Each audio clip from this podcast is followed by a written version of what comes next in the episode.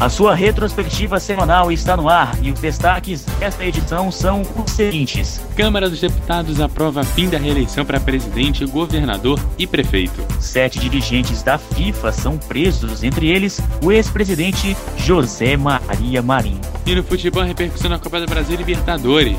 Tudo que mais marcou na sociedade você confere agora na sua retrospectiva Semana em 15 Minutos.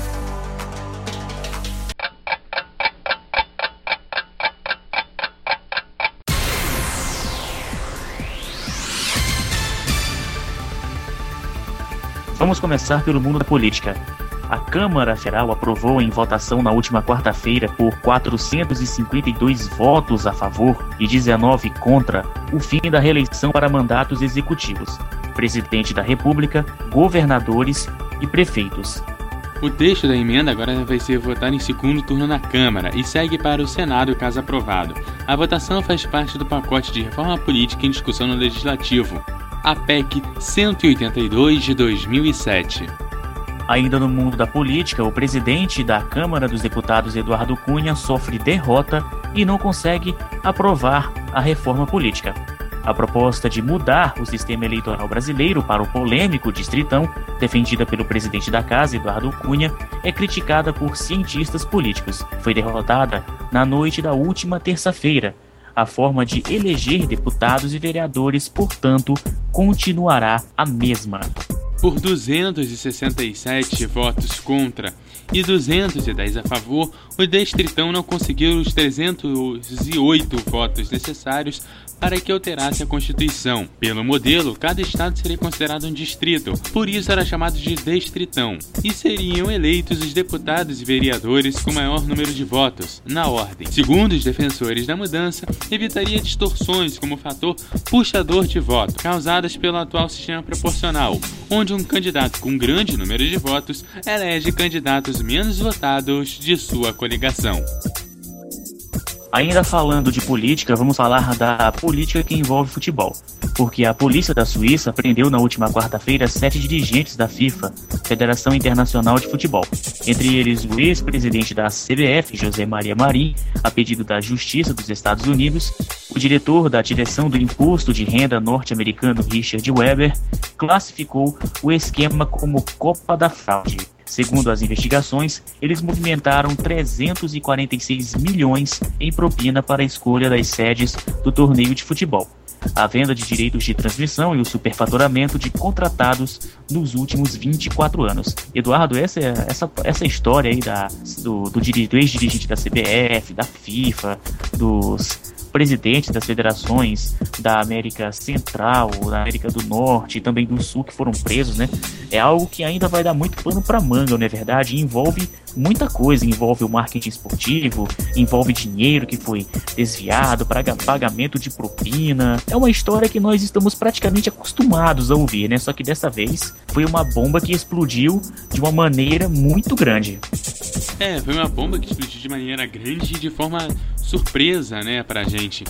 É diferente do caso quando você já tem mais ou menos alguma informação de do que, que vai acontecer, do que está sendo investigado e de quem está na lista e que a pessoa pode acabar presa. A gente acabou vendo o pessoal já indo engana direta, né? Estranho é, nessa história nessa história toda ainda ser muito questão de investigação e a parte concreta ainda parecer estar meio longe.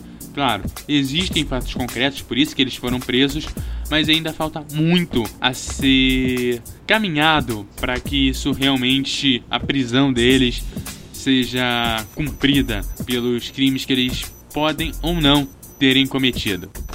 É, e se houver uma investigação mesmo, de verdade, muita coisa ainda vai ser descoberta, né? Ainda nesta semana movimentadíssima e muito agitada, atacante do Corinthians, Paulo Guerreiro não é mais jogador do Corinthians. O peruano tinha contrato até o dia 15 de junho, na última quarta-feira, e não pertence mais ao clube. Ele ainda ficou de fora da partida contra o Palmeiras e não vai ter partida de despedida. Foi o fim de um caso conturbado e nada amigável, apesar da série de reuniões que envolviam o futuro do jogador. Enquanto o Corinthians dispensava jogador de um lado, o Flamengo dispensava treinador do outro. O técnico Vanderlei Luxemburgo não é mais o técnico do Flamengo, como todo mundo já sabia. Durante a reunião realizada na última, na última segunda-feira do dia 25, na sede do Rubro Negro, a diretoria do Fla decidiu dispensar o treinador após o início ruim no Campeonato Brasileiro.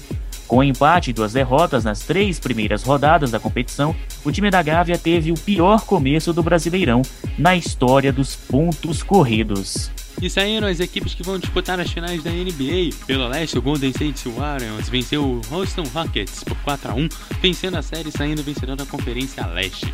No Oeste, domínio total do Cleveland Cavaliers, que venceu a série por 4 a 0 e venceu a Conferência Oeste em cima do Atlanta. A série de 7 jogos que define o campeão começa no dia 9 de junho. Futebol é arte. Futebol. Futebol. Na última quarta-feira tivemos mais uma rodada da Copa do Brasil. Os resultados foram os seguintes: Flamengo 1, Náutico 1, Palmeiras 0, Asa 0, Curitiba 2, Ponte Preta 1 e Goiás 3, Ituano 1. E o Goiás, que apesar de bater o Ituano por 3 a 1, não passou para a próxima fase, já que o Ituano tinha vencido o primeiro jogo por 2 a 0. Agora a Libertadores. O Internacional recebeu o Independente Santa Fé da Colômbia pelas quartas de final da competição e diante de 44,665 mil torcedores torcedores, o Colorado venceu por 2 a 0 e segue representando o Brasil na disputa. Já o Cruzeiro, jogando em pleno Mineirão, foi eliminado pelo River Plate da Argentina, perdendo por 3 a 0. O Tigres do México venceu o Emelec por 2 a 0 e vai enfrentar o Internacional na semifinal. Confira os gols na narração de Bruno da Silva. Olha, vai fazer o cruzamento, cobrou a falta. Gol!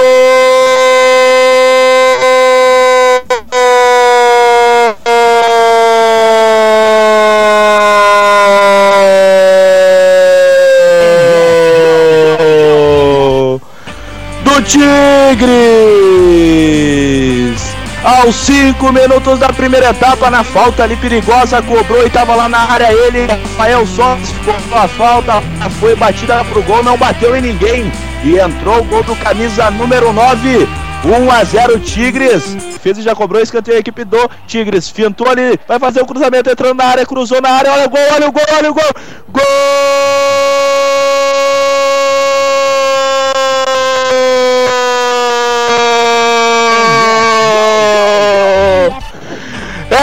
Tigres! Rivas, número 24, tava lá na área para fazer o desvio, cobrou escanteio rápido, fintou na lateral esquerda de ataque, no cruzamento. Tava lá no meio da área, o camisa número 24, e de cabeça mandou a bola para os fundos da rede, e foi o passe dele de novo, Rafael Sobes cruzou, Rivas marcou, 2 a 0 Tigres.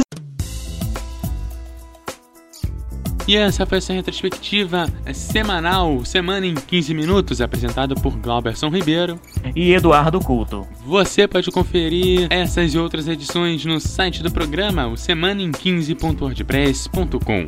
A sua retrospectiva semanal do fim de semana fica por aqui. Nosso programa também vai ao ar na web rádio Melhor do Futebol, sempre às 9 horas da manhã, 3 da tarde e 9 da noite. Fiquem todos com Deus e até a próxima.